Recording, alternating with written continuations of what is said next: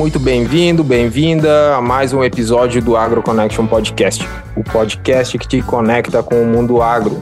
Aqui quem fala é o Rafael Ramon, direto da capital gaúcha, Porto Alegre, e na carona comigo, como sempre, Carlos Pires, lá no Kansas, e Alexandre Rosa, direto do Nebraska. Buenas moçada, estamos aí para mais um, mais um episódio, hoje com um cara diferente, né? Um cara que me ensinou muito aí durante o meu mestrado, então é mais um dia de que a gente vai seguir aprendendo. Fala moçada, é isso aí. Vamos para mais um episódio e vai ser daqueles, né, a gente aprender bastante. É isso aí. E hoje vamos conversar sobre como a diversificação de culturas e intensificação dos sistemas de produção podem ser uma alternativa sustentável e rentável para o agricultor. E para isso, vamos conversar com nosso amigo Tiago Horby, especialista em manejo de culturas da nossa grande parceira CCGL RTC, que com sua equipe altamente qualificada são referência na geração e recomendação de boas práticas agrícolas, uso econômico e sustentável de insumos e recursos naturais, visando sempre a melhor renda dos agricultores cooperados. Sem dúvida nenhuma, a RTC faz parte dessa revolução por uma agricultura mais sustentável e economicamente viável. Dr. Tiago Horby, seja muito bem-vindo ao Agro Connection Podcast. Olá, turma. Uma satisfação enorme estar participando, participando aí do podcast com vocês. Acompanho eles desde o primeiro episódio. Então, vamos tive a oportunidade de trabalhar junto com o Carlos lá em Santa Maria, né, no pós-graduação. Satisfação, Carlos. Uma satisfação, Alex. Ramon também, como os colegas lá né, no grupo de pesquisa do JAN. Então, uma satisfação enorme, uma, uma saudosa aí uh, conversa aí com os demais ouvintes. É isso aí, saudações feitas. Fique ligado que já já estamos de volta com o Agro Connection Podcast. Fique agora com o Agro Connection Podcast. Informação, ciência e tecnologia. Aqui o conhecimento não tem fronteiras. Muito bem, e antes de seguir a conversa com o nosso convidado de hoje, uma breve pausa para falar um pouquinho da nova geração Ford Ranger, o novo lançamento da Ford que chegou para revolucionar o segmento de picapes. A gente que está sempre andando pelo campo, vendo lavoura, acompanhando safra, né, Carlos? A gente preza muito pelo crescimento do negócio, não é mesmo? Bate, sem dúvida, né? E é por isso que a nova Ranger chegou para redefinir a categoria, pensando em um pacote completo de experiências desenhadas especialmente para o cliente, oferecendo conectividade, conveniência e personalização de uma forma jamais vista. Agora você pode é, estar sempre conectado com a sua picape através do app Ford Pass, agendar um serviço de forma 100% online com data e hora marcada. E o melhor de tudo, a Ford busca e devolve a sua Ranger onde você escolher. Tchê, funcionalidade que não acaba mais. E olha, e não é só isso, tio. Você ainda tem a tranquilidade de que se surgir qualquer dúvida ao longo do caminho, você também pode acessar tutoriais práticos através do Guia 360 ou mesmo contatar o Ranger Expert, um consultor personalizado para poder aproveitar sua picape ao máximo. São muitas experiências incríveis em uma só picape, não é? É isso mesmo, meus amigos. E para você, nosso ouvinte que ficou interessado e quer saber mais sobre esse novo lançamento, é só acessar ford.com.br ou ir até uma concessionária e agendar um test drive para conhecer o que até então parecia impossível. Nova geração Ford Ranger, que vem impossível. Recado dado, então bora com esse podcast. Você está ouvindo Agro Connection. Muito bem, estamos de volta e de pronto gostaria de pedir que você nos conte um pouco da tua história, Thiago. De onde veio, para onde foi. Esse é o momento que a gente carinhosamente chama Senta que lá vem história. Tiago, eu vou pedir, eu vou pedir licença um pouquinho aqui, porque a gente tem que. Esse, esse é, um, é, um, podcast especial, né? Principalmente pro Rafael. É o primeiro podcast. O Rafael sendo pai, ah. de categoria, o papai mais fresco do ano aí. Tem que, vamos deixar registrado esse momento aqui. Se vocês escutarem aí uma voz cansada, vocês já sabem que é uma pessoa que tá uns dias sem dormir já. é isso aí, isso aí. Que maravilha, hein, Rafael? É uma benção aí. Então, pessoal, é, eu falo aqui de Cruz Alta, Rio Grande do Sul, contar um pouquinho, uma breve, um pouco da minha história. Sou natural de Cachoeira do Sul, sou de família uh, ligada ao meio rural, né? Nós temos uma, uma propriedade em que a gente produz soja, milho, trigo, e é onde é, eu coloco em prática muitos conhecimentos, né, e que me inspirou a, a fazer agronomia, né, fazer agronomia em Santa Maria, onde eu me formei como engenheiro agrônomo em 2010 no FSM, e lá mesmo eu acabei fazendo meu mestrado, meu doutorado, e as, a, a, na vida as, são oportunidades, são coisas que vão acontecendo, né? E, e naturalmente uh, vai, a gente vai traçando uma trajetória, né? Esse tempo eu estava tentando lembrar um pouquinho, né? Aí, tá, por que eu fiz agronomia, né? Teve uma história na minha família, por exemplo, o meu pai sabe toda a dificuldade que passou na época de agricultura, não queria que eu, que eu fosse é, nem agricultor e nem agrônomo. Né? Passados aí todos esses tempos, eu sou os dois, na verdade. Né? eu acabo sendo os dois, é uma coisa bem, bem contraditória, né? E outra questão, quando eu entrei em 2005, né? 2006, já no, é, no, no segundo semestre, eu bati na porta lá de várias de vários laboratórios. Eu queria estagiar, né, e desenvolver uma carreira acadêmica. E aí recebi alguns nãos de alguns professores e involuntariamente bati na porta no terceiro andar lá do Departamento de Ciência dos Solos do Thelma Amado. Mas nem eu sabia que o Thelma Amado era de Cachoeira. E muito mais que ele também foi amigo do meu pai, né? Uma história bem engraçada. E aí eu vou lá, começo a contar a minha história e tal, para ele, ah, tu é de Cachoeira, ah, tu é horror. Ah, mas eu conheço um, eu tinha um, conheci um, um, o André, né, teu pai, né, assim, ele começou a contar várias histórias. Vou te dar uma chance, né? E aí me deu uma oportunidade de fazer, de fazer o estágio. E aí eu comecei a fazer estágio em solos. E aí foi fantástico, né? Tu vem em 2006, se a gente traçar, eu fiz depois meu mestrado e doutorado, fiquei toda a graduação, fiz meu mestrado e doutorado com o Telmo, e, e, na vida tu vê as suas questões, né? Eu pude acompanhar toda a evolução, da verdade, da agricultura de precisão no Rio Grande do Sul, porque foi quando se iniciou lá no, aqui no Rio Grande do Sul, né? E o Telmo tinha o projeto Aquários, e eu pude, felizmente, ter toda essa, ao mesmo tempo, acompanhando de através de colegas que fizeram mestrado, doutorado, depois eu acabei fazendo isso. E depois acabei ficando mais um tempo lá, tive uma oportunidade, inclusive, de conhecer na, na Rafael, quando entrei no meu segundo pós-doc com o professor Jean Minella. Né? E aí no qual eu me, acabei me dedicando um pouco mais na área de manejo e conservação do solo e da água, onde eu aprendi muito. E há três anos estou aqui em Cruz Alta, aceitei um desafio né, de, de ser pesquisador em manejo de culturas. E a gente vai ter, eu acho que uma, espero que eu contribua aí com uma bastante conversa nessa dinâmica de intensificação de culturas, de sistemas, né, que a gente foi evoluindo. Então, isso é um pouquinho de uma breve caminhada. E eu só para antes de, de, de, a gente finalizar aqui, eu, acho que porque é bacana nessa transição, né? É, desculpa um pouquinho o tempo, mas vai valer a pena. É, eu, eu sempre fui um defensor muito ferrenho de plantio direto. E aí, quando a gente foi, tra foi trabalhar lá com o Jean, o Jean tem contigo, né, Rafa? Tem aqueles trabalhos de manejo de água, de escoamento, né? E que a gente sabe as dificuldades que a gente tem no plantio direto. E aí, uma coisa que eu tiro de lição para a vida que, e que vale para qualquer pesquisador e para qualquer área, né? E, e, que falta muito hoje, que é a conversa, né? A gente precisa uh, convergir, as pessoas têm que conversar, cada uma com a sua opinião, mas todas têm um ponto, e a gente precisa achar o equilíbrio. O que falta hoje é equilíbrio, né? E conversa para a gente convergir para as coisas melhores. Que ali eu aprendi, né? Por exemplo, eu era defensor do plantio, não, plantio direto não tem problema, e de fato, né? Comecei a trabalhar no GEA, monitoramento, a gente viu que tem muitas coisas para ainda melhorar mais no sistema plantio direto. Então, esse, esses embates, né, são coisas que a gente cada vez avança e evolui mais. Obrigado aí, eu acho que falei um pouquinho demais da apresentação, mas é isso aí. Esse sou eu aí. Não, bem Não. demais. Que é isso, tá louco. É interessante pensar, né? Se vamos, vamos. E isso é uma coisa que me atrai muito, né? Como alguém que quer se tornar um pesquisador, né? No futuro próximo. É você. Primeira coisa, produtor rural, né? Veio de uma família com propriedade, ainda assim, ainda até hoje atua. É, agrônomo. Experiência de campo agricultura de precisão, trabalhou bastante com plantabilidade, então tem uma, uma, né, uma noção muito boa de como funciona é, e a importância de você ter um bom estabelecimento de plantas. E depois foi se especializar em conservação do solo e da água e hoje trabalha com sistemas de manejo, né? Então é, você vê que tem uma carreira bem interessante em termos de entender a agricultura como um todo, né? E às vezes não ficar focado em apenas uma coisa. E acho que isso vai ser importante para nossa conversa. E já trazendo o que a gente falou né, com o professor Alencar recentemente, no podcast passado, o quão é importante a gente intensificar os sistemas de manejo, né?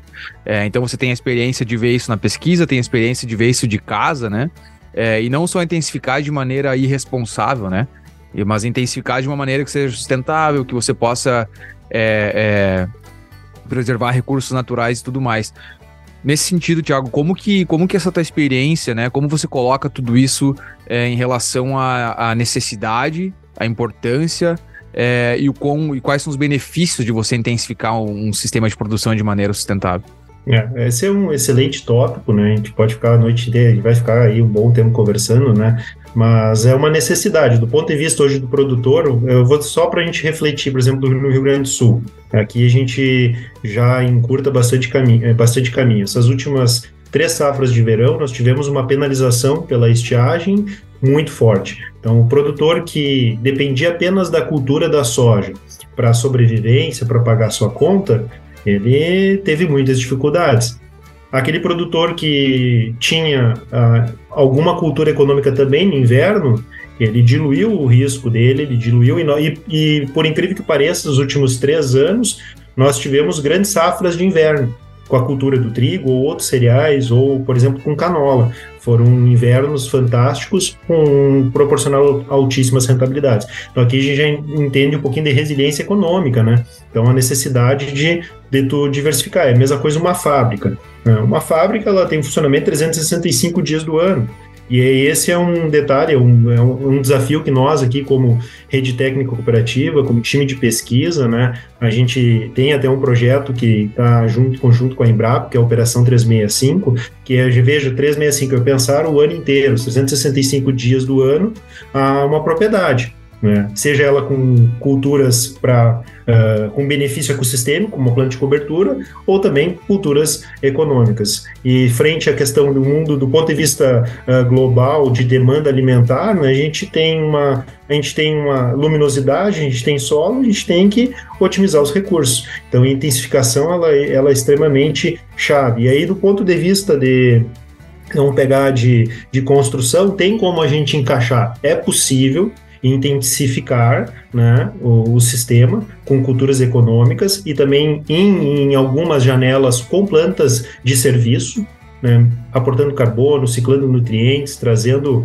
benefícios à saúde do solo, ciclagem, né? Então tem como montar. É mais desafiador, né? Cada vez a gente vai ter mais desafios, Uh, mas é, é por isso que é para isso que existe a agronomia, por isso que nós estamos aqui, tem, por isso que existe demais colegas de demais variadas áreas Uh, o fato é que nós teremos cada vez mais desafios quanto a isso, mas é um caminho, eu não vejo de forma diferente. Inclusive, a gente tem aqui trabalhos, projetos, é, veja só, eu estou falando em duas safras, a gente tem desafios aqui, projetos que a gente desenvolve buscando três safras no Rio Grande do Sul. Três safras no ano, três safras econômicas. Três, saf três cultivos é fácil, bem tranquilo. A gente já faz isso no outono com planta de cobertura, potencializando o inverno com, com o trigo. Então sai a soja, uma planta de cobertura, trigo. Três culturas numa sequência. Então é mais ou menos esse um caminho. É, é fantástico e não vê e nós temos que partir para isso sim. Que legal, né? A gente, eu e o Carlos, a gente aqui nos Estados Unidos, a gente acaba lidando com produtores que conseguem fazer apenas uma cultura no ano e tem que forcejar para a gente colocar uma cultura de cobertura em cima ainda, né, Carlos? Muitos duas e... a cada três anos, né? Duas a cada três, dependendo. Se vão pensar no, no, no trigo, no estão, é assim, né? É, aí muito em virtude do regime hídrico, né? Que a gente não consegue muitas vezes intensificar nessas regiões por causa do regime hídrico, a não sei que, com certeza, se tiver irrigação, muda a bolachinha, né? Mas, Thiago, eu fiquei curioso, eu acho que até o Carlos comentou da questão da plantabilidade. Eu queria, queria puxar um pouquinho do teu lado da agricultura de precisão, da plantabilidade. Porque na semana passada a gente recebeu um grupo de, de produtores brasileiros aqui na estação e a gente discutiu muito sobre plantabilidade. Né? Chamou muita atenção do pessoal a questão do padrão de lavoura que a gente estava apresentando para eles, né? E quando a gente fala padrão de lavoura é espaçamento entre plantas, né? Espaçamento das plantas na linha. E eles falaram, cara, isso aqui a gente não tem no Brasil. E aí a gente ficou naquela conversa, né, um tempão, né, se é questão de maquinário, questão de planejamento, de, de, de ferramentas que a gente pode utilizar. O que que, que que se tem feito nessa parte de plantabilidade? Porque, e aí aqui vem uma opinião minha, para mim é a operação mais importante do agricultor, é, é o plantio. Então, não sei o que vocês têm feito com relação a esse tema. É, a gente brinca, tem um termo que é, é um jargão popular, um jargão de Tetex. A semeadura define o potencial da nossa lavoura, né? Então, eu vou dar um exemplo aqui. Eu tive a oportunidade de fazer minha tese de doutorado, só que foi na cultura do milho, exatamente com plantabilidade. Então, a gente avaliou e fizemos estudos ah, avaliando planta a planta, monitorando aquelas plantas desde o processo de emergência dela até a colheita, numeramos e, e, quantificamos, vendo o que, que um espaço falho ocasionava, o que, que uma planta dupla, uma planta junto a outra, penalizava na cultura, né? E de fato, quando a gente vê, principalmente, vamos falar na cultura do milho, né? É, é, é extremamente impactante negativamente quando tu tem Uh, o que a gente, o termo técnico que a gente usa é o coeficiente de variação, né? Quanto maior esse coeficiente de variação, pior é a distribuição entre as plantas na linha e, e, e o que a gente perde de produtividade em milho é absurdo. Então, o assunto plantabilidade é, é, é muito importante e a gente sai, vamos para a maior cultura nossa aqui no, no Brasil, que é a soja, né? Na soja a gente tem esse, esse mesmo problema uh, principalmente quando a gente começa a falar em patamares produtivos maiores. É que a questão que muitas vezes não se preocupa é que quando a gente está falando um potencial produtivo de soja de 50 sacos, 60 sacos, a, a plantabilidade, tu ter alguns espaços na lavoura com buracos, sem plantas, né, não impacta tanto. Mas no momento que a gente começa a falar em tetos produtivos de 80, de 90, de 100 sacos por hectare, a cultura da soja também não tolera. E aí aquele jargão de que ah, a, cultura, a soja ela compensa. Isso não existe, né? Então, o, o, nosso estimado Dirceu Gassen, que no Brasil ele, ele era uma pessoa que sempre fazia boas reflexões, né? Ele sempre falava que a planta, nós tínhamos, fazia uma analogia da planta como uma a, a unidade produtiva que a vaca, por exemplo, o leite, né? A unidade produtiva uh, para o leite é a vaca, e nós, cada planta é uma unidade produtiva. E a gente pega num metro quadrado, num hectare com 10 mil metros quadrados, tu tem que ter aqueles 10 mil metros quadrados preenchidos equidistantemente com plantas. E aí, se a gente analisar pequenos buracos, né? Ah, não, não, não, não, não vai penalizar. Mas pense que ah, a cada 10 centímetros falta uma planta, a gente não está otimizando os recursos e vai impactar sim bastante. Aqui nós da, na, na CCGN a gente fez dois anos seguidos experimentos em soja, né? E a gente conseguiu provar exatamente isso que o Giseu falava, uh, que à medida que aumentava os buracos, as falhas né, num talhão, a soja não conseguia compensar para tetos produtivos elevados. E a gente vai, testou duas, duas cultivares, uma com uma capacidade de engalhar mais, né, que teria teoricamente uma habilidade compensatória maior, e uma que com a produção basicamente na haste principal. E as duas, elas tiveram penalizações. Então, plantabilidade, ela é assim, como melhorar? Aí, assim, é, é capricho, qualidade fisiológica de semente, condições de plantio, umidade do solo, velocidade de semeadura e claro que a gente tem tecnologias hoje, as semeadoras evoluíram do ponto de vista de distribuição de semente e também de deposição e profundidade de semeadura. Então a gente avançou. A única coisa que a gente briga muito, nós gostamos muito de plantio direto, né, Carlos, que a gente tem muita dificuldade de corte de palha. Isso as semeadoras, é. por incrível que pareça, não evoluíram. E aí a gente quer fazer bastante palha, né, Carlos? E aí volta e meia, produtor, eu quero largar um, um fósforo e queimar a palha, porque... tá louco. Não, tu sabe, Thiago, que a gente recebeu esses mesmos produtores que visitaram o Alexandre na terça, eles visitaram a gente aqui na quinta, né? Um grupo de Manuel Viana, é, de Santa Alegrete. Maria, tinha um pessoal de Alegrete, é, inclusive falaram que o Uruguaiana é um bairro de Alegrete, só pra deixar... Não, é que não existe Alegrete. É Alegrete. Existe só Alegrete. E, e, também tinha dois Galdério mais gringo, que eram ali da Getúlio Vargas e, da, enfim, região de Passo Fundo. E a gente foi visitar um produtor aqui que planta, acho que eles 10, 12 mil acres, vamos botar aí 5 mil hectares, né, numa base. E para mim já foi uma surpresa, né? Obviamente, porque ele é um dos poucos produtores aqui que usa uma, uma, uma plantadeira de precisão para plantar soja né? Porque tem muito produtor aqui que usa semeadora de trigo, né? É, e aí não tem controle nenhum, né? A plantabilidade ela é extremamente comprometida. Mas os brasileiros ficaram espantados como o produtor aqui não tinha um disco de corte de palha. E mesmo sendo um sistema plantio direto já de mais de 20 anos. E a gente entrou em toda essa discussão, né? E, e eles têm, na verdade, um removedor de palha. Que conforme vai indo, esse removedor vai abrindo a palha um pouco para o lado é, mas sem tirar tanta palha, então acaba que não compromete plantabilidade. E obviamente textura de solo, né? A argila ela gruda no, no, nos discos e aqui a gente tem um solo mais siltoso, né? Ele é mais plástico do que pegajoso. Então não acontece muito. E aí você falou, né, da questão de, de profundidade. Foi bem interessante porque lá no Brasil é tudo, a maioria das plantadeiras ainda é com mola, né, para regular a profundidade. E esse produtor aqui, ele tem dois sistemas diferentes. Ele tem um sistema que é, é pneumático, né? Que já é um sistema um pouco mais preciso. E agora eles acabaram de comprar para um, para milho, mas não para soja, um sistema que é novo da John Deere, que é hidráulico. É, e esse sistema ele consegue copiar muito bem o terreno e manter a mesma profundidade, mesmo você plantando uma velocidade mais alta. Então, enfim, o Alexandre trouxe o tema aí, achei importante compartilhar que essas diferenças né, em tecnologias que, por exemplo, tem aqui que os produtores brasileiros falaram que ainda não tem por lá. É, fantástico. E a gente até inclusive discutiu muito a questão da população de plantas, né, que entra nesse, nesse tópico com certeza, porque aqui a agricultura, o espaçamento entre linhas é maior, né? A gente está falando aí de 76 centímetros na sua maioria. E, e aí quando vai fazer uma medição de número de plantas por linha, por metro linear, vai te dar às vezes o dobro do que tu colocaria no Brasil, sabe? Volta e meia a gente acha ah, lavouras de soja com 350 mil plantas para fora, né? Então aí até a gente discutia, pá, será que a será que é o capricho no plantio ou é porque estão botando tanta planta assim, né? Mas ao mesmo tempo o padrão de lavoura, né?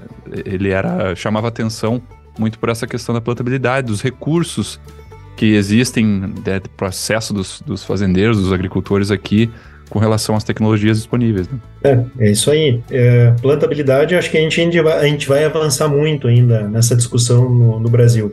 Mas, é, por incrível que pareça, acho que tem muitas coisas básicas que são simples, assim, eu diria que pequenos deveres de casa simples, por exemplo, o pessoal, uh, quem nem tem sistema pneumático, não olha no momento da, da semeadura os discos, não faz a conferência. Por exemplo, cada, cada tem uma peneira, tu tem, por exemplo, para milho. Às vezes cada híbrido tem uma peneira, o pessoal não, não tem esse cuidado. Velocidade de plantio a mesma coisa, a questão de umidade. E, e, as tecnologias, a gente, acho que nos últimos anos no Brasil, a gente avançou bastante, né? E, o, e, por, e, e os produtores também, o parque de máquinas de mecanização conseguiu dar uma repaginada aqui, então nós conseguimos subir alguns degraus, né? Eu acho que sem dúvida, né? A tecnologia está aí à disposição, mas acho que, como você falou, né, da, sobre a diversificação, intensificação, que é o caminho, eu diria que é a oportunidade né, daqueles que querem se diferenciar. Porque a tecnologia existe, é, as pessoas acabam comprando, utilizando né, os pacotes tecnológicos, mas é, a questão é como utilizar adequadamente. E isso eu acho que é um papel importante que vocês têm feito né, na RTC, uh, na CCGL, né, que é com a orientação também, a extensão que vocês fazem, né, os experimentos, sobre como colocar tudo isso no campo, né? Quando você fala em colocar aí três culturas no ano, é, três, três uh, cash crops, né? Que vocês falam, né? Três de não, não só de serviço, ou, enfim, que tu vai utilizar para uh, fazer dinheiro, colher uma semente, fazer dinheiro. Fazer dinheiro. Então, acho que aí tá a oportunidade daquele que quer se diferenciar, né, no mercado, no negócio agrícola, né? Pra, porque tá o custo de produção é muito alto. Então, quando a gente fala em plantabilidade, quanto é que está custando a semente hoje? O cara não pode errar na hora de plantar, né? Que é a, é a principal etapa, né? Da, da, do sistema de, de produção. Então, é nos mínimos detalhes, e como o Carlos falou antes uh, de, de, nós iniciar a gravação do, do podcast, né, a fala do, do Dirceu, né, que é a produtividade e conhecimento aplicado uh, por hectare, tem que ir atrás dos mínimos detalhes e corrigindo uh, pontualmente todos eles para o cara conseguir se destacar né, no, no, no negócio agrícola que está cada vez mais competitivo. E, e Tiago, é, a gente falou bastante ali, principalmente no início da, aqui do podcast, sobre a questão das múltiplas variáveis que envolvem um sistema intensivo de, de produção, certo? Aí a gente pode falar plantio direto, rotação de culturas, uso de plantas de serviço ou plantas de cobertura, conforme a pessoa prefira né, falar um nome ou no outro. Eu prefiro planos de serviço, acho que faz mais sentido. Mas enfim, uh, como que todas essas variáveis juntas, como que se gera uma recomendação para o produtor? Como é que vocês têm feito esse, essa transferência dessa tecnologia de conhecimento para o produtor? Porque são realmente é um desafio, é um, é um quebra-cabeça muito complexo. E até é bom para eu aprender aqui para eu usar com o pessoal é. aqui, porque a gente está intensificando por aqui também. Esse é um seguido nos 30 quase, nessa né? pergunta. É, né? Apertar o convidado. É, não, na verdade, eu, eu, existe um termo que, que pegou moda, assim, para nós aqui no, no Brasil, né, que é agricultura de processos. É, todo mundo discute agricultura de processos, assim como a gente fala em, em sistema. Mas para mim, depois que comecei a, a, a, trabalhar bastante com essa dinâmica de manejo de culturas, com sistema de produção, nunca passou a fazer tanto sentido o termo agricultura de processo. E, de fato, aí entra na, na, agronomia aplicada, uma agronomia que envolve uma multidisciplinaridade de áreas uh, fantásticas e enorme, né? E eu suspeito porque eu sou apaixonado por, por agronomia, que nem o Carlos comentou no início ali, ah, tive a oportunidade ah, de trabalhar com uma cultura, numa área, né? Eu gosto de navegar um pouquinho em todas as áreas, só não dá para ser tipo o pato, né? Como é que é o pato, né? O pato. como é que é que o pessoal fala de pato lá? O pato não. Como é que é o termo? Alguém não voa ali? bem, não nada bem e não, não corre, corre bem. É, tem, tem Faz um ter, pouco de cara. Tem, tem que ter muito cuidado nisso. Não, mas é, fora as brincadeiras, né? É isso, é, é, é realmente a gente ter uma boa agronomia. É. Com todas as demais áreas, e a agricultura de processo é isso. E no momento que a gente começa a ir para intensificação, né, pessoal, é, é, do ponto de vista de estrutura de solo, tu tem que cuidar para que tu não perca, é uma linha muito tênue para tu intensificar e tu ter problemas de compactação, para tu expor também ao risco de momentos críticos, para no momento de semeadura tu ter um pouquinho menos de palha, no, porque tu tem uma mobilização natural da semeadura, e aí tu ter vento e chuva e aquilo causar algum problema como erosão, e tu perdeu uma construção de anos uh, com algum processo erosivo, né? Então, esse é um ponto. E do ponto de vista, quando intensifica uh, as culturas, a sucessão entre as culturas, isso é o que as pessoas às vezes não enxergam, né? A gente tem que trabalhar com sinergismo. Então, uma cultura ela tem que estar extremamente conectada com a outra. Ela não pode ter efeito alopático, ela não pode ter algum carry-over, carry-over de, de, herbicida que foi utilizado. As lacunas, as, o tempo de erro é muito grande. Tu sai uma cultura, tu entra com a outra. Eu não posso perder uma semana. Eu não posso errar um time de uma dessecação. Eu não posso, eu não tenho tempo para errar um ponto, um time de nitrogênio. Eu tenho trabalhado agora muito com adubação nitrogenada em milho e trigo. E aí, assim, pessoal, é impressionante como nós temos dificuldade. É um nutriente com a menor eficiência que nós temos global, porque se perde por volatização, porque se perde por escoamento, se perde por lixiviação, né? Mas nós também temos muito erros de, de sincronizar. A gente olha para a fisiologia da planta ah, porque tem que colocar aqui porque está definindo o tamanho de espiga, ou está formando espiga em milho, não sei o quê. Só que os times, a genética, eu estou intensificando, a minha genética está cada vez mais rápida. Então, por exemplo, o que no passado em trigo eu definia lá os, o, o tamanho de espiga, a formação do planel até a espigueta terminal ocorria em 30, 35 dias, eu estou falando em muito tempo antes. E o que começava a acontecer com 35 dias após a semeadura está acontecendo em 20. E o pessoal não se adequou a isso, continua é. aplicando nos mesmos 30. E aí tu aplica o nitrogênio e tu não tem resposta. Então, vejam, a intensificação nos traz esses gaps, essas lacunas de conhecimento, uh, o sinergismo, depois a gente vai conversar em, depois em outro momento também sobre a parte de, do que, de conservação, né, de conservação do solo. Então, uma cultura na sequência da outra, mesmo sendo econômica, eu construo qualidade do solo. Eu não preciso apenas plantas de serviço. A gente tem aqui, por exemplo, ah, que a salvação, eu, eu sou fã, eu sou apaixonado por plantas de cobertura, e eu gosto, que nem tu falou, Alex. Eu, eu para mim também a planta de cobertura é uma planta de serviço. Se voltar na, na ciência lá, a planta, é adubação verde, né? É adubação verde. É uma planta de serviço que faz uma adubação verde, né? Então ela, ela vai ter momentos extremamente estratégicos para entrar, né? Mas dá para construir qualidade com cultura econômica também.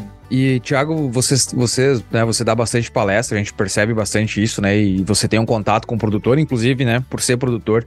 Eu fico pensando aqui, para a gente conseguir fazer uma agricultura de processos, eu acho que planejamento é, é chave, né? E eu fiquei pensando aqui se eu perguntasse, eu sei, tem alguns produtores que eu trabalho que eles teriam a resposta na ponta da língua. O que, que tu vai plantar nessa lavoura daqui a cinco anos? É. Tem, produtores aqui que eu tenho certeza que me falariam, e tem vários outros que me, me falariam, não faço ideia. Como é que vocês trabalham com esse, né, esse, esse tipo de, de pensamento, esse mindset? Depende do preço do mercado. Também. é, essa é uma, é uma excelente pergunta e, e esse é um ponto de, esse é, é, o, é o pilar, né? Uh, eu trabalho assim com. Até escrevi um boletim sobre isso, que daria para escrever um capítulo de livro, que é sobre escalada, a escalada de produtividade de uma propriedade. E o primeiro passo, assim, que, que, que eu considero essencial para qualquer. Isso serve para qualquer lugar do mundo. Em qualquer lugar do mundo isso vai servir. É, a primeira coisa que a gente tem que definir é o sistema de produção. É o, é o básico. É, porque eu posso. Os sistemas de produção são variados, é em cima da aptidão de cada local e de região. E a aptidão que o produtor tem, do que, que ele sabe produzir. Então, em cima desse sistema de produção, que é o primeiro passo, que é as culturas econômicas ou a aptidão que ele tem, seja sistema de produção integrado para produção de pecuária de corte ou de leite ou só grãos, né? Em cima disso, eu vou fazer esse teu cronograma, né? Eu tenho um sistema de produção com soja, com grãos no verão e inverno, né? Soja e trigo. Eu não posso fazer trigo sobre trigo. É, eu começo a ter monocultivo, tenho problemas com, com doença, problemas com azevém, Aí o que, que eu, eu tenho que colocar rotação na jogada. Aí a minha rotação, tanto de inverno, né, eu tenho que rotacionar. Tem que entrar com outras gramíneas, ideal que eu entre com uma brassica, uma crucífera, uma canola. No meu verão, eu tenho que também fazer rotação com a soja. Eu entro milho, eu começo, a, mas para isso eu tenho que fazer o quê? Eu preciso que agora meus talhões na propriedade eles vão girando. Aí eu tenho que ter um planejamento de cinco anos. Então, por exemplo, o que, que normalmente a gente desenha em cima do sistema de produção? Ah, meu sistema de produção vai ser milho, soja, trigo, canola, tu sabe que nesse talhão, por exemplo, esse ano eu tive milho, eu sei que na sequência ele vai ter uma planta de cobertura, pré-trigo, ou uma segunda safra, que no Grande Sul faz a segunda safra com soja ou feijão, por exemplo. No inverno entra trigo. No inverno, no, daí depois do trigo vem a soja, certo? Depois dessa soja, no inverno seguinte, eu vou colocar uma aveia branca. Depois vem a soja. Depois, no outro ano, vem uma canola. Depois, eu volto com a soja e milho novamente. Então, isso é, é, é o planejamento. E isso não vai mudar. Ele vai, eu vou ir girando. E aí eu escolho as sucessões e as culturas que tenham rentabilidade e que uma agregue a outra né, do ponto de vista de manejo integrado de praga, de doença e que me melhore a qualidade do solo, que é o que nós precisamos. É, eu acho que isso é até interessante, porque se tu for pensar, se você tiver isso planejado, se eu tiver um advento aí como uma guerra, né, que vai mudar os preços das coisas, você tem é, estofo para fazer duas de trigo, de repente. Se você já tem Exato. um solo de mais qualidade equilibrado, você tem essa capacidade. Agora, se você já tá arrebentado, aí é complicado, né? O, o planejamento, ele é, é chave aí, né, como vocês falaram, no sentido também que se der uma coisa errada em toda essa sincronia, pode pode dar. Todo o sistema pode ficar errado, né? Se a gente errar em um componente. Mas ao mesmo tempo, tem que ter essa adaptabilidade, né? De, daqui a pouco corrigir muito rápido, né? Adaptar uma plana de cobertura que possa se fazer em, sei lá, 80 dias. Vamos, vamos dar um exemplo aqui. É, do, numa safra onde tu pode ter perdido algum timing, né? De todo esse de todos esses fatores que a gente falou aqui. É, essa, isso que o Carlos comentou também ali do trigo, né? Aconteceu a, a, a quando deu a, a, a, questão da guerra na Ucrânia. Os preços de trigo dispararam, então, por exemplo, quem tinha uma área em rotação, uma área que vinha, uh, não foi problema dentro do planejamento, inclusive, agora falando como produtor, eu, eu, eu tomei essa estratégia. Normalmente eu não repito a área trigo sobre trigo. Uh, eu tinha uma oportunidade muito boa, né? Eu pude repetir num ano uma um, repetir o trigo apenas um ano.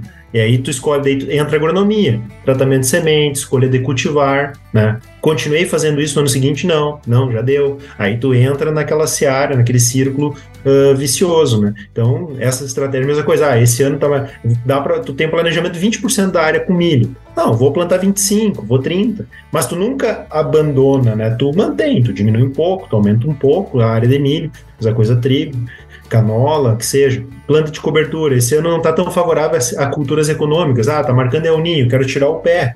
Aumenta a proporção diária de plantas de cobertura no inverno, plantas de serviço, né? Uh, dentro disso aqui, depois o Carlos, a expertise dele é matéria orgânica, é essa dinâmica, né, Carlos? Eu entendo assim que nós temos para aumentar a matéria orgânica, a gente discute muito em carbono, carbono, carbono, carbono, né? Mas eu considero fundamental plantas de serviço que aportem nitrogênio também no sistema. Ah, pô, com certeza. Não, isso aí, né? isso aí dá para nós fazer uns três podcasts só sobre é. isso, né? Porque o carbono não vem sozinho, né? Matéria orgânica não é só carbono. Enxofre, é. né? Qual que é a principal fonte de enxofre hoje, né? Então é, é, Não, mas é isso aí mesmo, né? Tem até um artigo bem interessante que vê.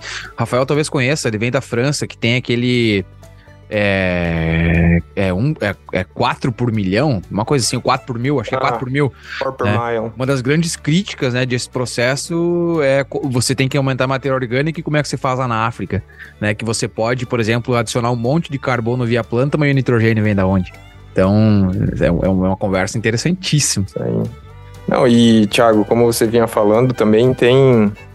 É, vários benefícios indiretos, né? Você trabalhou com o professor Jean, a gente poderia divagar sobre, uh, sobre isso, né? Que são os, os serviços ecossistêmicos, né? Que um, uma intensificação, diversificação de culturas também pode promover. E indiretamente aí, né? A questão da conservação do solo e da água que você já trabalhou, né? O solo coberto o ano todo, protegendo contra processos erosivos. Um tema muito importante também que a gente tem até discutido uh, em episódios anteriores, né, que é a questão das mudanças climáticas, né? Então essas oscilações de clima, sequências de estiagens, né, de ter um solo uh, mais resiliente, né, para resistir a esses períodos, né, de, de estiagem. Então acaba tendo um, um impacto indireto. Aporte de carbono no solo, né? Você estava comentando e, e por, a, por aí vai, né?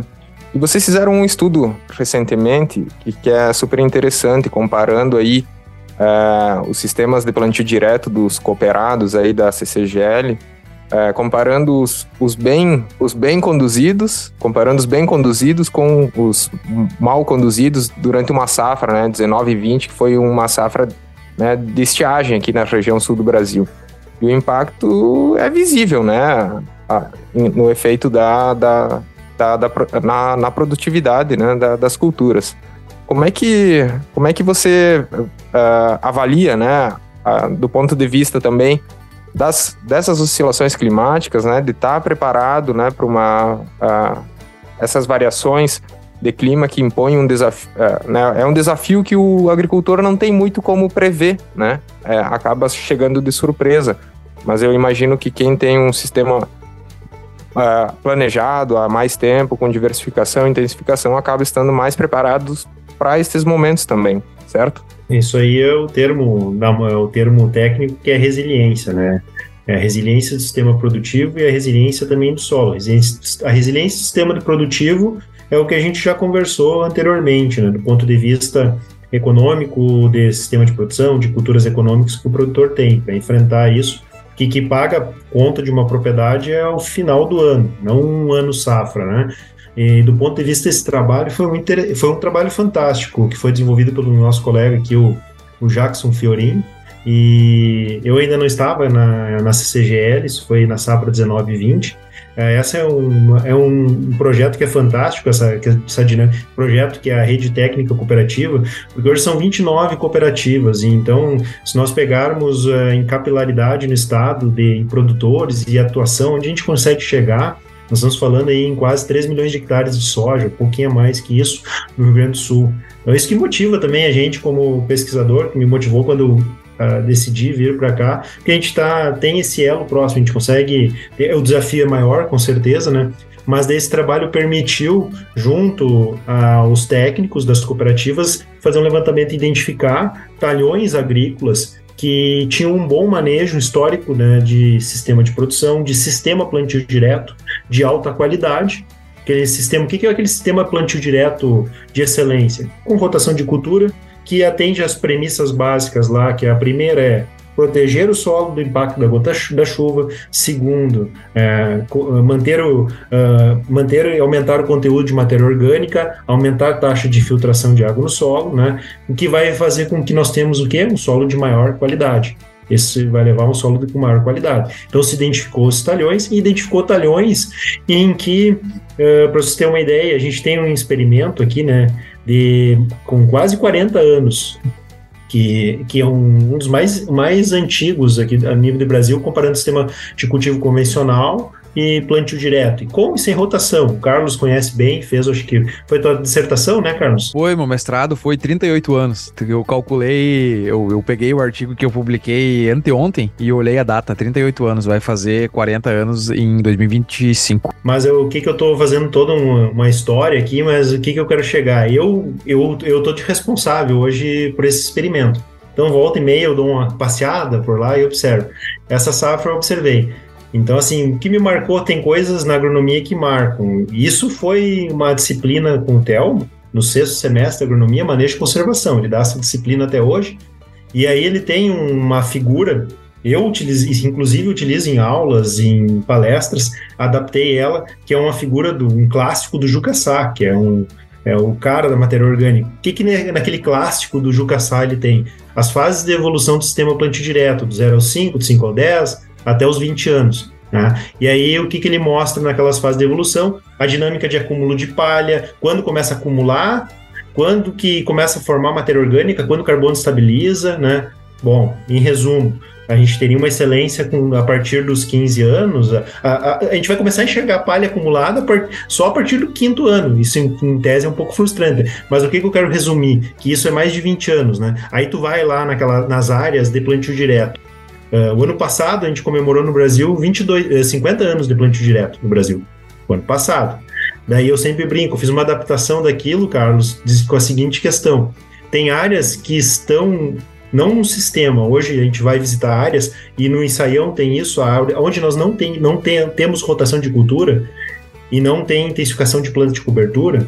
O que, que a gente tem lá? Tem 40 anos de plantio direto e eu ainda não encontro acúmulo de palha porque eu não tenho sistema. Aí eu vou, eu vou na parcela em que eu tenho de fato o sistema plantio direto, eu tenho acúmulo de palha, eu tenho carbono estável, eu tenho raízes profundas, eu tenho matéria orgânica. Então, vejam, a gente pratica, e daí esse trabalho, basicamente, ele identificou isso. Áreas que fazem, gente faça um bom sistema plantio direto, e áreas que fazem o plantio direto na palha, sem rotação, com vazio outonal, uh, no inverno varia um AV e um azevém, uma diferença de taxa de infiltração dessas áreas, uma área com alta qualidade de solo, com uma taxa de infiltração de 90, 120 milímetros hora, contra uma área com 15, com 30. E aí o que, que esse resultado mostrou na safra 19-20? Que, em média, em média, foram 39% de diferença de produtividade na soja. Ah, tá louco. Nossa. É. 39%. Cuidemos desses experimentos de longa duração, porque isso aí traz e revela muita coisa importante pra gente. É. Então é, é, basicamente isso. Então temos que investir em qualidade do solo, num bom sistema plantio direto, sim. Temos que definir um bom sistema de produção para encaixar as culturas corretas no tempo certo, manter o solo sempre coberto, colocar plantas de serviço que protejam o solo, façam um, um serviço ecossistêmico. Esse é o nosso desafio. Você paga? Você paga. E se paga muito rápido. É. Quanto que, do ponto de vista econômico, o Rio Grande do Sul uh, deixou de faturar, se nós pegarmos o Rio Grande do Sul como um todo, uh, se nós pegarmos esse número de 39%, pode ser 19%, pode ser 20%, não precisa ser os 39%. É. É. Já dá uma diferença grande. Se pegar nesses anos de estiagem em que os agricultores não né, colheram aí 5, 10, 15, alguns nem colocaram máquina para colher, é, e o custo né, de implantação né, de, uma cultura na, hoje em dia, quanto pode ser a safra que vai quebrar aquele agricultor, né? Então é um investimento que ele faz, que é um, é um seguro que ele faz da propriedade agrícola dele, né? Se for pensar. É, e assim, né, Rafa, tu trabalhou lá com o grupo do Jean, com monitoramento escala, em, a nível de escala de bacia, de, e, e, escala de encosta, que nem o experimento de julho, né? Os eles são muito link, linkados, porque lá tinha um enfoque de monitorar a perda de água e de solo, certo? Uhum. Nós estamos olhando aqui do ponto de vista da produtividade, mas as coisas convergem lá, os melhores manejos, uh, com um bom sistema plantio direto, a gente o que, que né? tinha menos perda de solo. No outro tinha bastante perda de solo. Naquele solo tá indo o quê? Tá indo nutriente, tá indo tá indo mais coisas junto, né? E aquilo tudo vai para onde depois? Segue o ciclo da água, né? Então a gente tem Exato. aí que entra o serviço também é ecossistêmico. Então o bom plantio direto ele vai além do, do, ponto de vista de produção de grãos, no meio ambiente o impacto também ele é extremamente pode ser extremamente positivo adotando-se boas práticas. É, e você lembra, deve lembrar, né? O professor Gia sempre falava né, do agricultor como sendo o produtor de água, né? É, e que a, a cidade deveria pagar ao agricultor que realiza boas práticas, porque ele está guardando água no solo, que é a água que vai alimentar os rios, né, posteriormente, e que vai alimentar a cidade também. Então, eu acho que talvez esse seja um dos caminhos, uma das oportunidades do futuro. Hoje a gente está vendo a oportunidade, né, por exemplo, no negócio de carbono. Né, os agricultores que fazem um negócio diferenciado e que possivelmente em breve estarão vendendo aí uh, os créditos de carbono, né, porque estão acumulando carbono no solo. Quem sabe no futuro aí a água também seja uma questão a ser, uh, a ser quantificada e ser valorizada, né, por parte do, do agricultor. Com certeza. Um baita pensamento. E, Thiago, é, voltando um pouquinho na questão do experimento, né? Eu tô com a, o, a rotação aqui do, do, tempo que eu trabalhava. E o experimento tem três rotações, né? Rotação 1 um seria uma sucessão, né? Não é rotação, seria trigo, soja, né? Então você demora um ano para completar. A 2 seria aveia, soja, trigo, soja, aveia, soja. Então você adiciona uma planta de cobertura de inverno e você demora dois anos para completar a rotação. E aí vem um sistema mais diversificado e intenso, que é o é, é aveia, soja, um mix de aveia com ervilhaca, milho, nabo, trigo e soja. Demora três anos para completar. É, esse experimento foi implantado em 1985, né? Então a gente tinha plantas com diferentes ciclos, né, naquela época. Vocês, mesmo esse sistema mais intensificado, já sendo bem intenso, vocês enxergam hoje uma possibilidade de intensificar ainda mais ou aquele sistema de 85 ainda equivale hoje para 2023? É, ele é um, foi um sistema muito. Ele seguiu as premissas básicas dos conceitos de agricultura conservacionista, do, do que, que se pregava para o sistema plantio direto. E dentro das culturas econômicas que nós temos no Rio Grande do Sul, que é a rotação de verão com soja, o que, que a gente tem economicamente? O milho. Né? O inverno, é cereais de inverno, a gente tem o trigo. O que, que a gente hoje tem feito? Uh, como os ciclos das culturas são um, um pouco mais intensos, a gente tem intensificado as plantas de cobertura, a gente consegue intensificar a utilização de plantas de cobertura e também a gente tem uh, e produzido mais tomate porque eu tenho mais tempo. Por exemplo, acaba saindo o milho um pouco antes, eu consigo ter mais tempo para a planta de cobertura até o, o, inverno, até a minha cultura de, do trigo, né? Então, essa é a dinâmica que tem alterado. Outra questão que a gente tem uh, modificado é a entrada de mais culturas econômicas. A gente tem conseguido tem, colocar, por exemplo, em vez de uma planta de cobertura após o milho, tem entrado às vezes uma cultura econômica, como uma soja segunda safra, né? Então, são as dinâmicas. A gente tem conseguido intensificar um pouco mais. Mas uh, os números que se consegue tirar hoje, né, uh, foi um compilado dos últimos 30 anos, são muito interessantes. Quando a gente tem, a gente tem uma dificuldade no Rio Grande do Sul muito grande de, de o produtor plant, plantar milho, né? A gente sabe todos os benefícios do milho no sistema e os números, por exemplo, desse experimento. A soja, no primeiro ano após o milho, ela produz 20% a mais. então, tu sabe que vai produzir 20% a mais já no primeiro ano. Então, isso é pensar sistema, é que o milho tu tem, tá, claro, daí tu tem, a gente vem de três anos em que o milho foi um desastre, pegou novembro e dezembro, pleno, pleno período reprodutivo, 50%, 70% de penalização, mas não pode olhar para o milho, pensa no sistema, né? Isso é muito interessante, porque hoje eu tive conversa aqui com o meu orientador, né, o, o, o grande Charles Rice, e a gente estava falando sobre sistema de produção e biomassa e tudo mais, e ele me disse que ele tem um, um artigo que ele escreveu em 1992, onde eles provocam, né, dizendo que a rotação não é simplesmente biomassa, né, não, que, que, é importante, mas que tem os compostos alelopáticos, enfim, tem tanta coisa que acontece que é, que é importante entender. E eu falei para ele, pois é, no Brasil tem um dizer que normalmente soja depois de milho produz mais.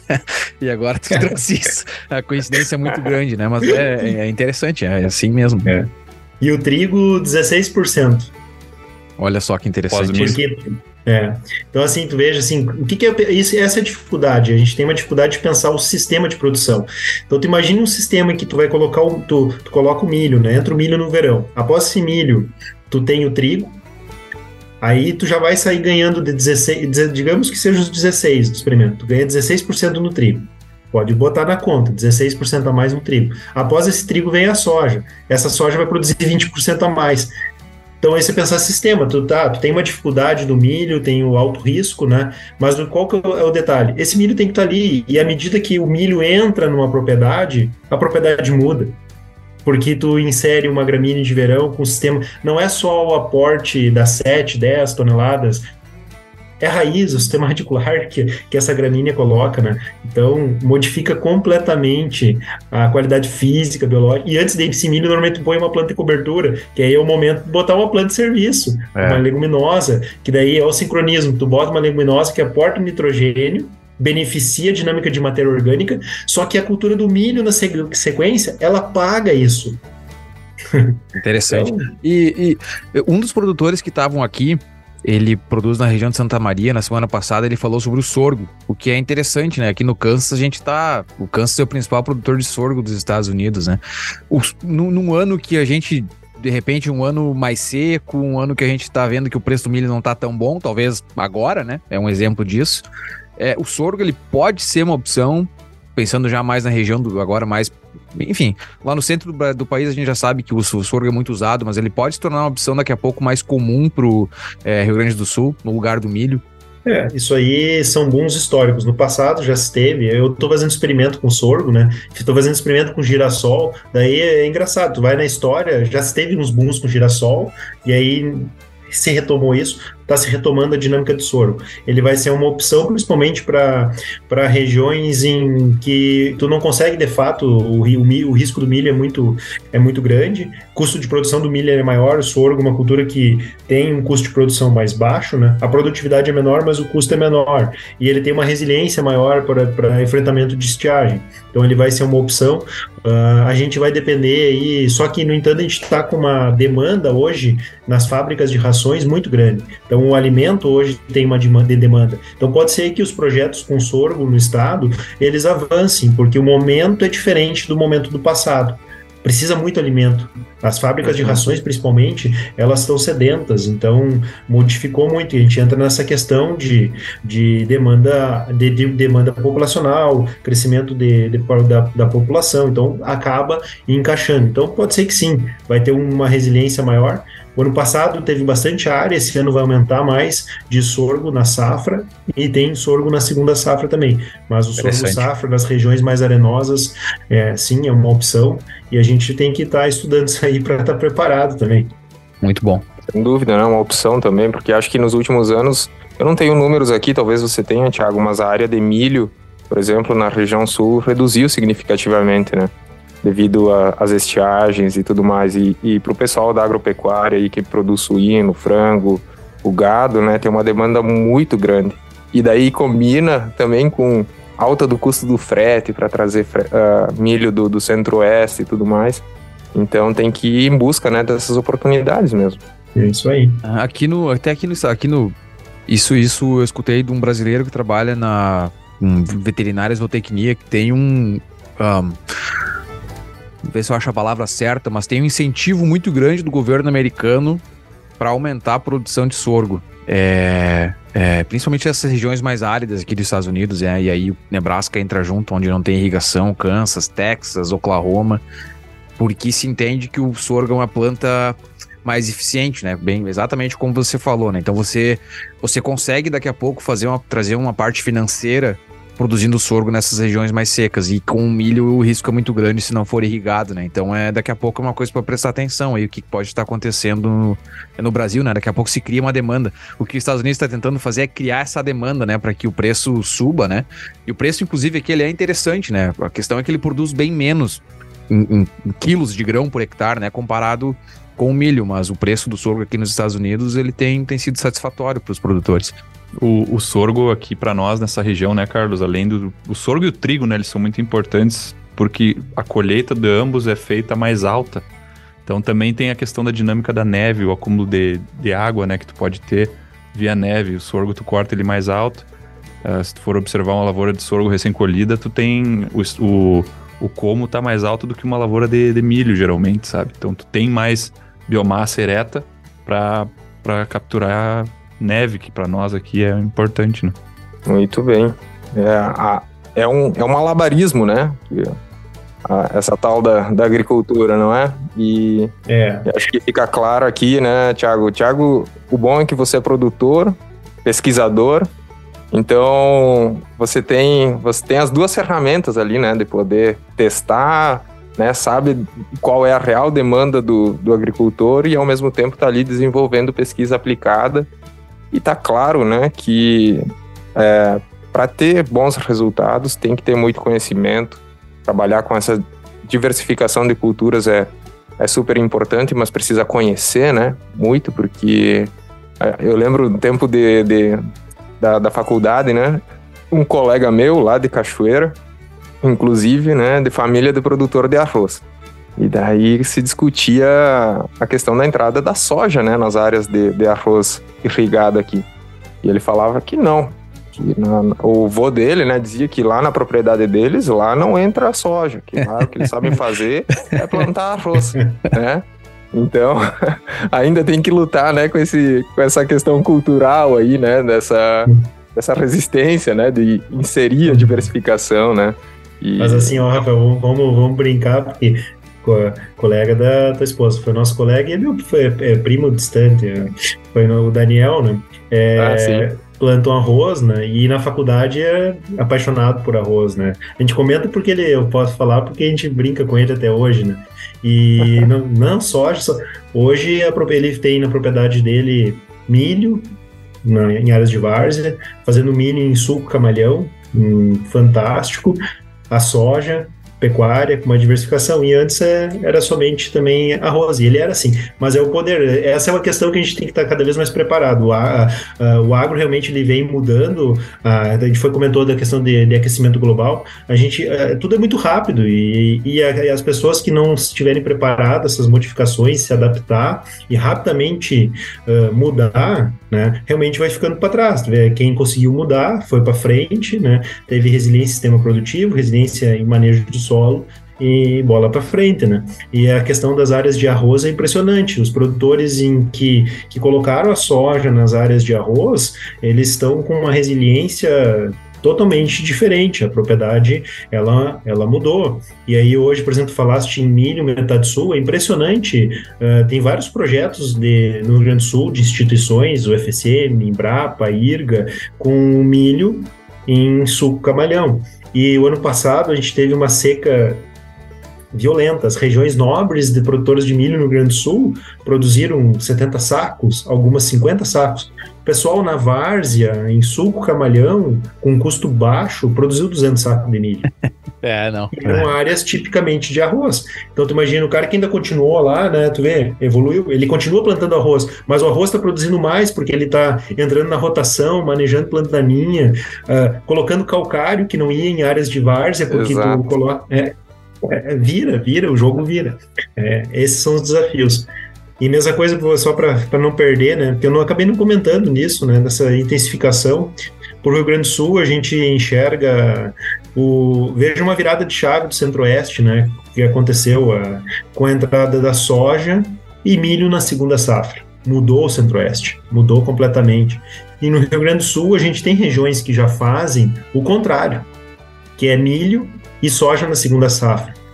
E a gente provoca aqui uh, o pessoal da genética e, e, nos últimos anos já deu uma bela melhorada, temos muito mais opções de materiais hiper precoces no Rio Grande do Sul no momento que a genética nos trouxer um híbrido de milho com maior precocidade, não precisa ter tanto, não precisa ter os tetos produtivos, que é o potencial atingível, como vocês falaram, foi meu colega, o Alencar Zanon, trabalha muito com yield gap. Então, vamos lá, qual que seria o potencial do, do milho no Grande Sul? É, eu fiz com o Theo um experimento que a gente chegou nos 5 hectares mais produtivos em Nometoque a 370 sacos de milho. Safra 2019-20, 370 sacos. Mas se eu produzir 170 de milho e entregar um plantio para plantar em janeiro ainda soja, eu estou fazendo duas safras. Uhum. E aí tu tem não só benefício econômico, mas tem o benefício de solo. E ainda vai entrar o milho na jogada. Então, nós saímos aí de 800 milhões, de 800 mil hectares de milho, nós podemos chegar a um milhão e meio, dois milhões Aí o céu é o limite, o Rio Grande do Sul muda realmente o patamar. Não, os americanos ficam loucos. Mas é questão de 10, 15, é, é 10, 15 dias na genética, muda tudo. Então vejam como. É, não sei, o Alex trabalha com. comentou ali. Os americanos ficam loucos com Eu, isso. eu ia dizer, na- teve um momento ali que a gente tava discutindo, né? Ah, qual é a cultura que tu vai plantar daqui cinco anos? O americano é fácil, ele vai dizer milho. É, é, né? A chance dele sentido, falar é, né? milho é 99%. É verdade, tem razão. Mas eu, vai, vai ser interessante, né? Nós vamos levar esse ano um grupo de 37 é, produtores americanos para o Brasil. E, inclusive, vão visitar a CCGL, né? E, e vai ser interessante para eles ver essa, esse, esse processo, né? De, de, de como é rápido no Brasil para você colher uma, uma cultura e já botar outra, né? Então, tem água, tem água, tem que fazer. Isso aí. Show de bola. Muito bem. Thiago, antes de a gente sair aqui da parte técnica, qual uma mensagem aí que, como agricultor, pesquisador, você gostaria de deixar aí para os nossos ouvintes, os agricultores que nos escutam, pesquisadores, né? Porque com certeza a gente vê aí que intensi- intensificação, eh, diversificação é um caminho, né?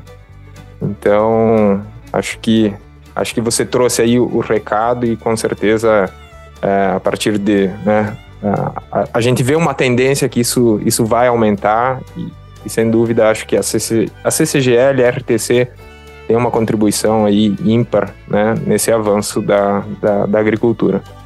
Bom, minha mensagem, vamos pensar como cientista, né? Que como como ciência, a ciência para evoluir, a gente não pode, a gente tem que pensar realmente fora da caixa, né? Tem que, não, não pode estar se prendendo a conceitos.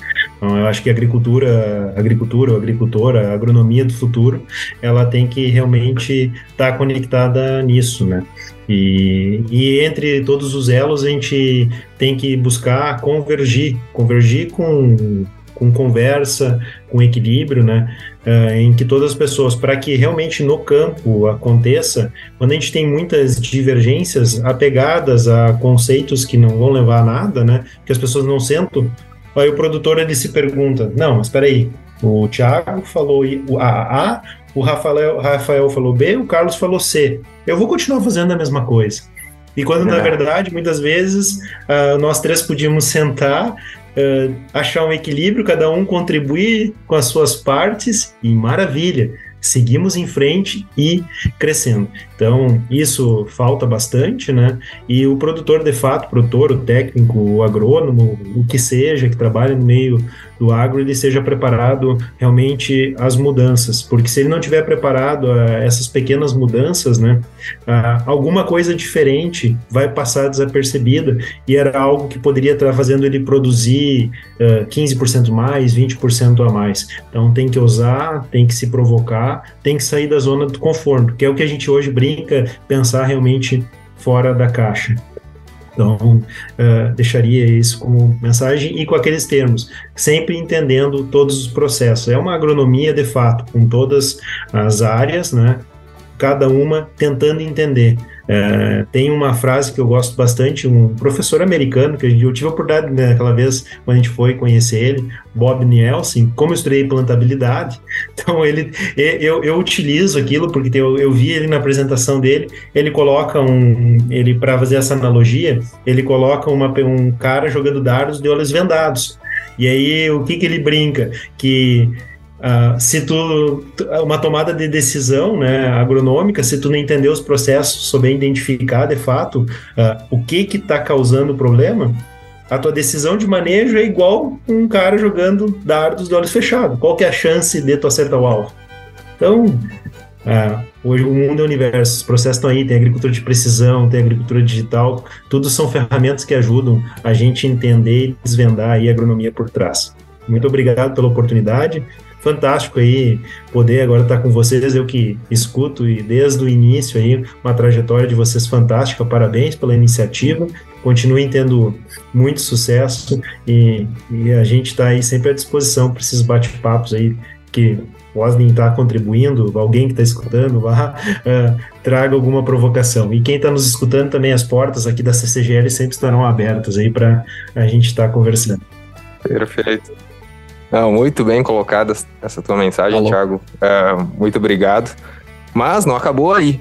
Né? A gente terminou a parte técnica. Agora a gente vai para nossa sessão do bate e volta, que é quando a gente quer conhecer um pouco mais de quem é o nosso entrevistado, né, uh, fora do seu ambiente de trabalho. Então, eu faço uma pergunta e você responde rapidamente com o que vier uh, na tua cabeça. Você está ouvindo AgroConnection. Tiago, uma experiência inesquecível. Nascimento da minha filha, Maria Alice. Essa, essa tá. Hoje eu posso dizer que eu entendo todas as respostas que a gente recebeu exatamente igual a tua. Para quem tem filho, nem adianta perguntar mais. É, já não dá mais para perguntar. É, é, é incrível. Eu, eu, eu, antes disso, fui pular um fui pular de bang jump, sabe, cara? Eu pulei e foi um troço. né?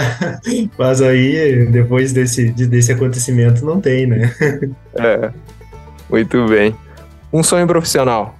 Ah, sempre fazer a diferença no agro. Eu me considero realizado profissionalmente porque eu tinha um sonho de, de ser agrônomo, de ser produtor, eu consegui realizar isso. E por incrível que pareça, eu ia, quando eu tinha.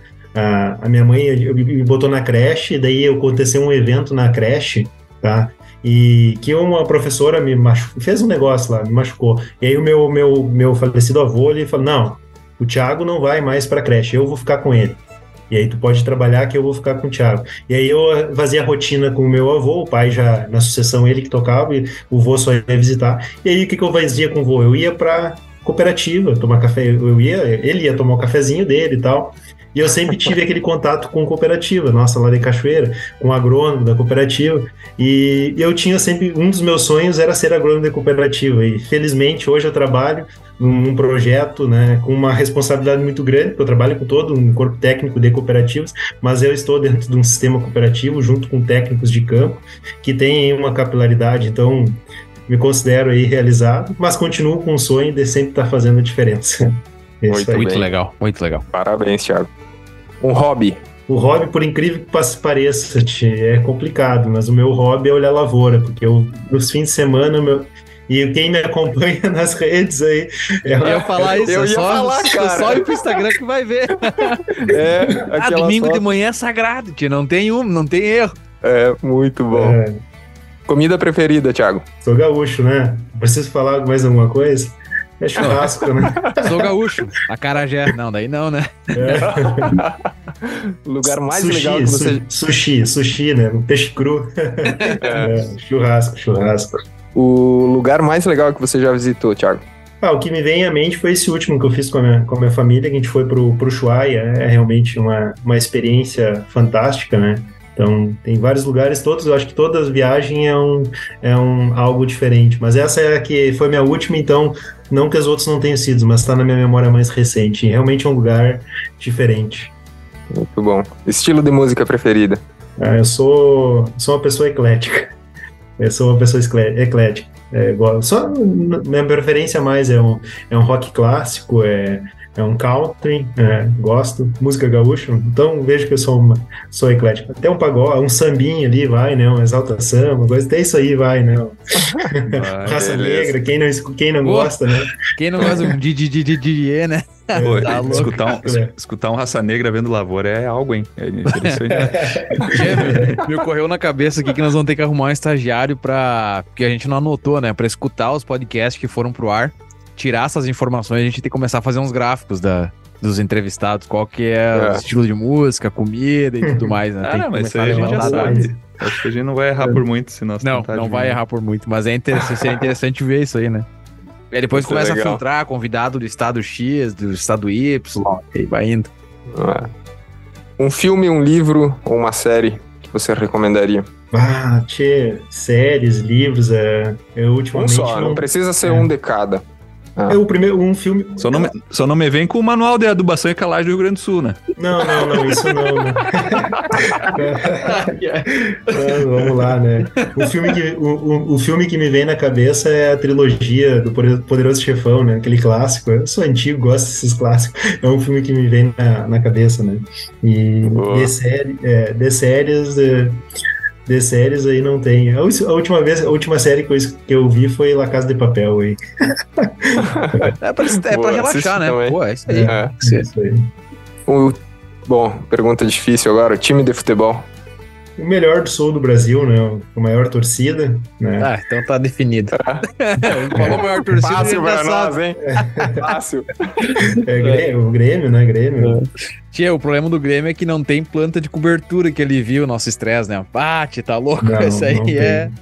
Não tá é, e, o nosso, e o nosso gramado tá precisando juntar todo. Ah, né? Podia, ah. Vocês podiam fazer um podcast aí sobre, sobre o gramado lá. Vamos tentar futebol, dar uma mão né? pra, pra, pra arena lá, pra eles nosso gramado, né? Ah, como, como tá no tempo do Olímpico. Não tem luminosidade, né? Esse é o problema. Investiram na cobertura, mas não, não tem filtração de, de raio solar. De raio solar, né? É. é. é. Então, o negócio, eu acho que na arena é gastar luz e botar ah, aquelas, aqueles carrinhos lá com, com, com luz pra ficar andando o dia inteiro. Não tem que, não tem que é. fazer, né? Não tem milagre. Não, isso me irrita, porque o Beira Rio sempre foi famoso por ser um dos melhores gramados do Brasil, né?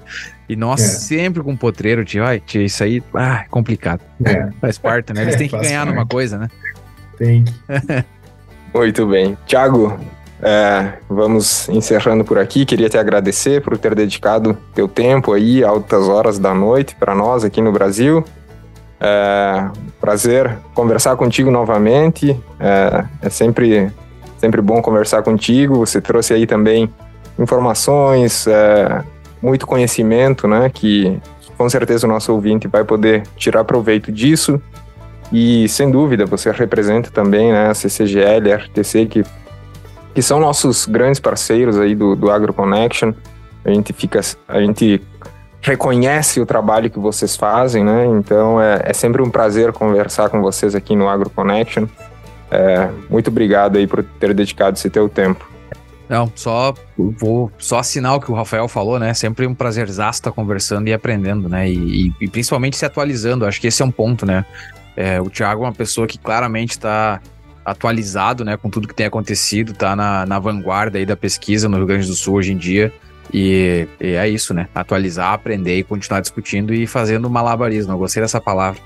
Tem que fazer malabarismo hoje em dia na agricultura para você conseguir ser eficiente, né? Tanto economicamente como em relação a eficiente na agronomia mesmo. É uma, é uma orquestra, na verdade, né? A gente, tudo tem que estar tá afinado, tudo convergindo, né? Uma música que tem que ser bem tocada, né? Então, uh, te agradeço, Thiago. Foi um prazer te conhecer, né? A gente, primeira vez que a gente está conversando e, e a conversa já é gravada, né? Que olha que responsabilidade.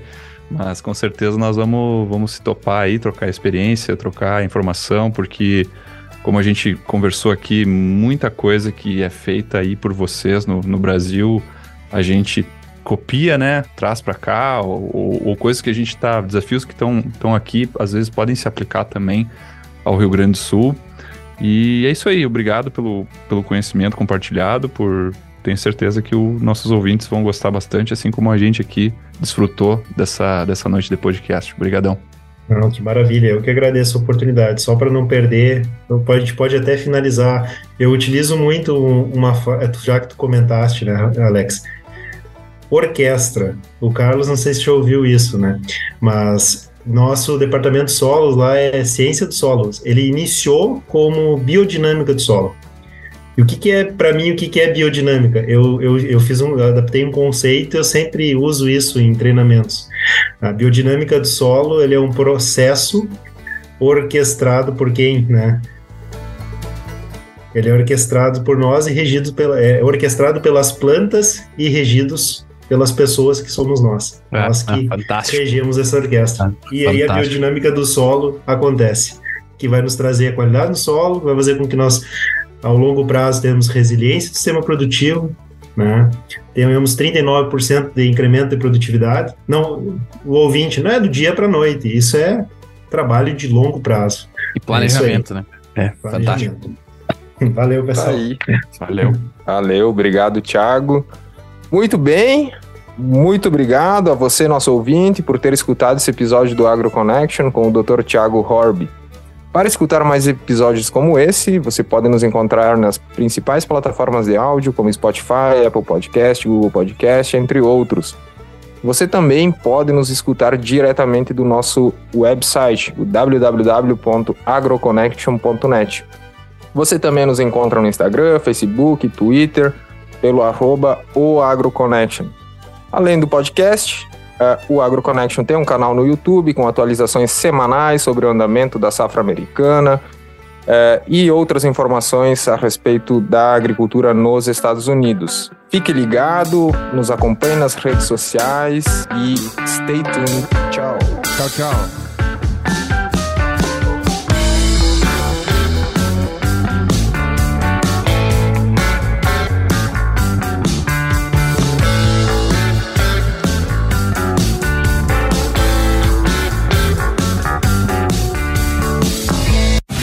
Está ouvindo AgroConnection.